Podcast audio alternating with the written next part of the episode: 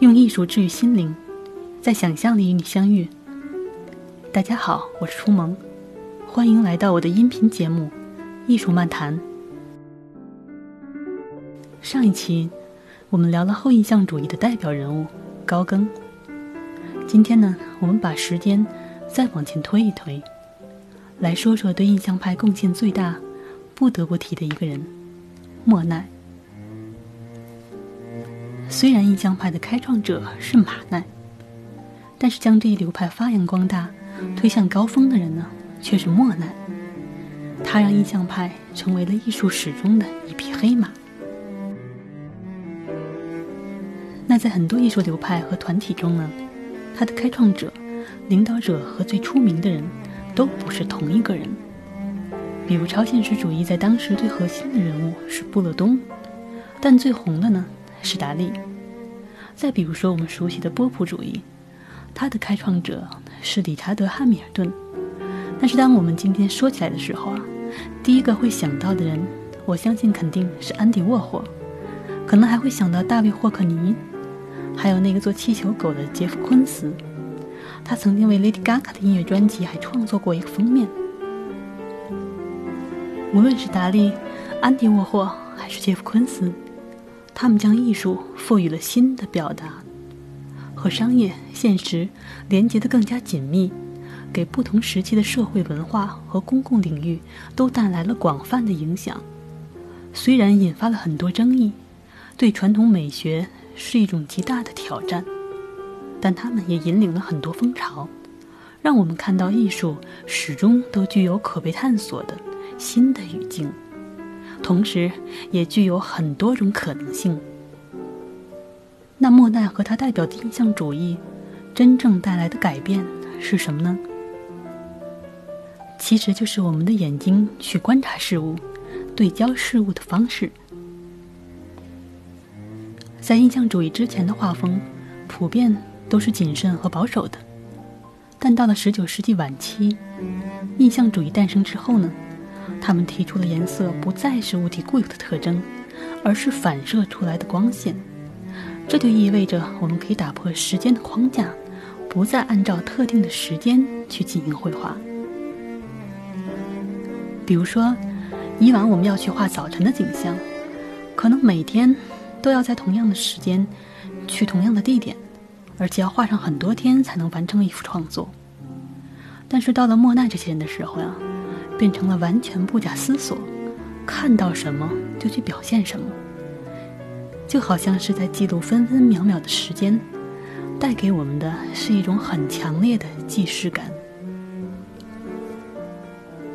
这两年呢，比较流行一种沉浸式的数字艺术互动展，就是通过数字技术的形式，让参观者仿佛就真的置身于花海、森林和宇宙当中。通过自己的身体来感知变化中的世界，探索人与自然的关系。那这种数字艺术带给我们的体验呢，就很像莫奈修建自己的花园，并且在里边完成了一系列睡莲组画的过程。因为莫奈除了对光线和色彩的突破，还找到了阴影和轮廓线的画法，消除了很多既定的边界。如果我们去凝视那些睡莲，会有一种慢慢陷进去的感觉，仿佛被水流和颜色包围起来，和眼前的这些植物成为了相融相通的一个整体。所以莫奈发现了时间的奥秘，发现在那些流动的光影里，还包含着不可思议的生命延续。于是他在自己花园的池塘里，用画笔创造出了一片。跨越时间和空间尺度的天地。那不管我们对印象主义这个流派熟不熟悉，认不认识，它早就渗透到我们的生活里了。除了数字艺术展览，还有家具、服装，可以说无处不在。而且今年服装的流行色就是莫奈色。说到这里，可能我们会开始有一些画面感了。会马上想到自己的衣柜里有哪些颜色是莫奈色呢？那就让我们回到十九世纪的法国乡村吉维尼，去莫奈的花园里看一看吧。这位印象主义的大师曾说过这样一句话：“花园就是一件艺术品，除了花园和画画，我一无所有。”莫奈生于十九世纪中期，当时正是达尔文提出进化论和物种起源的时期。艺术家们都很喜欢把兴趣放在描绘自然的生动和多彩上。花园这个主题呢？也逐渐由整齐规范的宫廷风格走进了日常生活之中。画面里出现了更多打着阳伞的妇人，在草坪上休息，那种浪漫和自然的场景。也正是这样一个时代背景，带给了当时画家很大的启发和灵感，让他们用发现新大陆的勇气，去开创新的绘画语言。如果印象派在大自然中看到了整个世界，那么莫奈就是在一座花园、一片水池和一朵睡莲中看到了世间万物。莫奈十五岁的时候呢，就因为自己的漫画小有名气了。随后他在阿尔及利亚当了两年兵，继续读完了大学，在巴黎认识了巴齐耶、雷诺阿和很多有名气的画家，和他们共同创造出了一种新的艺术手法。就是在自然光线下用油彩作画，后来就被称为了印象派。他的《印象日出》在1874年印象派画家的首次联展上一经展出，就带来了轰动的影响。这幅画呢，看上去虽然笔触松散，画面动摇不定，却完全符合我们对“印象”这个词汇的理解，也让莫奈一下就出了名。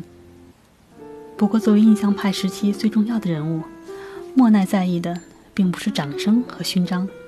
他不像达利，为了成为时代的宠儿，可以用尽极尽浮夸的表演博得喝彩。在成名之后，莫奈并没有留在巴黎，而是周游了很多国家。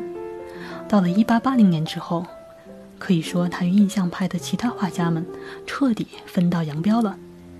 在法国的乡村吉维尼，他建造了一座小花园，从此以后就住在里边，开始以睡莲为主题进行创作，一共画了二百五十一幅画。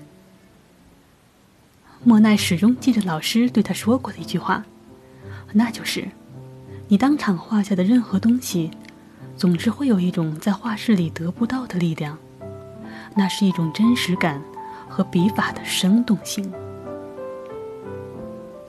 莫奈把水、空气和植物结合起来，充分去捕捉光与水的瞬间变化，产生了睡莲组画。在此后的二十七年里，他几乎再也没有离开过这个主题。莫奈首先呢，是在花园里创造了一种海洋状态，就是一种没有边界的共生关系。他在设计花园的时候，专门用绘画的远近比例和不同颜色。来呈现出虚实效果，也以此选择不同的花卉，包括高低造型的搭配。他在花园里边种满了睡莲、垂柳、紫藤花和鸢尾花，每一处景观都是非常考究的。他把花园当成了一块画布，用鲜花代替颜料，创造出了一片有魔力的天地。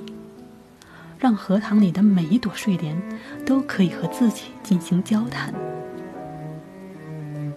他在写给美术评论家朋友的一封信中这样说道：“我当初种睡莲呢，不过是为了愉悦身心，丝毫没有要画它的想法。因为一处风景不会在一夜之间告诉我们它所蕴含的意义。但就在某一天，神秘的荷塘世界忽然开始在我的面前展开。”我急忙去寻找我的调色板，之后，直到今天这一刻，再也没有去画过其他的题材。莫奈在晚年经历了朋友和家人的相继离世，自己还饱受着白内障的折磨，可以说对他的打击非常大，把他变成了一个孤僻的隐士。而就在他走到了人生末路的时候，他听到了荷塘对他的召唤。那个时刻就像是达尔文发现了进化论，他透过水面，发现还有另外一个不为人知的世界。自己种的睡莲全都变成了身着纱裙的少女。她们在晨曦中苏醒，在晚霞中入睡，陪伴她走完一生。而女性在莫奈的眼里呢，始终都不只是一个符号，而是一个鲜活的生命。于是，莫奈从早到晚都在观察水面细腻丰富的变化，和睡莲从苏醒到沉睡的过程，探索光色与空气之间微妙的联系。他不仅把清晨的浓雾变为了蓬松的斑点，还在不同的时间和季节下，对千变万化的睡莲展开了大胆的描绘，完全超出了简单的观察。可以说是用思维在和睡莲对话。莫奈将它们赋予气息、血液、脉搏和思想，用不同的色彩展现他们的性格。他希望后世的人们在看到这些画时，也能够和画里的世界产生连结。所以，他像一位出色的服装设计师，为睡莲们穿上了不同质地与色泽的服装。经过光影和时间的剪裁，让我们沉浸在浪漫之中，如痴如醉。当莫奈将珍珠色洒在朦胧的清晨里，水波托起了每一朵莲花的呼吸，在透彻的蓝色裙摆中，仿佛可以看到一种永恒、纯洁的微笑。而当夏季的阳光充足、强烈的降临在池塘里时，如同沙粒一样闪耀的花边，和镶满琉璃的彩色纽扣，纷纷围绕着水莲，从水上延伸到水下，像是清晰地洒在亚麻布料的纹理中，令人陶醉。睡莲们摇摇摆摆，在一瞬间变成了金色的风。在有风的秋日，莫奈的笔触多了份诗意的旋律。就像一双灵活的双手，为蕾丝边留下优雅的针脚。睡莲们给莫奈读诗，而莫奈为他们披上维多利亚女王式的斗篷作为回报。当夜幕降临，睡莲不再是穿着丝绸和纱丽，而是消失在深色的水面，回到了墨绿、幽紫、暗红和深褐色构成的波纹里。它们像天鹅绒般温润、安静，和池塘一起成为了一面镜子，把莫奈的灵感推向更深的水底，建起一片水下森林，一座现实与想象的天堂。也许，在这位印象主义大师的眼里，睡莲可以无处不在的漂浮在每一寸呼吸里。它们不仅可以优美的在水下行走。和水一样柔软，还可以变成顽皮的舞者，踮着脚尖在水面摇摆。它们美丽从容，始终都在变换颜色，在莫奈的眼睛里舞蹈。全球最著名的时尚品牌迪奥，就是印象主义的忠实粉丝，在很多主题发布会中，我们都可以看到印象派的影子。但说起迪奥的灵感缪斯，莫奈肯定是要排在第一位的。他笔下的花园和睡莲，对迪奥服装色彩的搭配，以及花卉的缝制，都有着深远的影响。那今年服装的流行色莫奈色，就是缤纷亮丽、优雅明快的一系列颜色，有牛仔蓝、晚霞紫、银杏黄、苔藓绿。还有丁香粉，它们全部都是甜而不腻的，带给我们的感觉呢，像一串水面激起的涟漪，既不过分浓郁，也不任性张扬。无论是大牌的秀场，还是日常的穿搭，都充满迷人的回味，充满流动的印象。记得波德莱尔曾说：“诗歌是一种用鲜花来触动灵感的语言。”那对莫奈而言，绘画就是用光和色彩创造出来的生命。但莫奈在我心里，更像是位不朽的园丁。他用专注一生的执着，把花园当成调色板，创造出了一片绚烂，编织出了一道风景，也把我们带到了种满花草植物的时装秀场。他的眼疾没有让时光黯淡，而是浪漫的一塌糊涂，用匠人之心将美好封存。那里有他对爱人的怀念，对绘画的追求和生命的延续。正如有千个读者，就有一千个哈姆雷特；有一千个观众，就有一千个现代艺术的故事。这就是莫奈睡莲。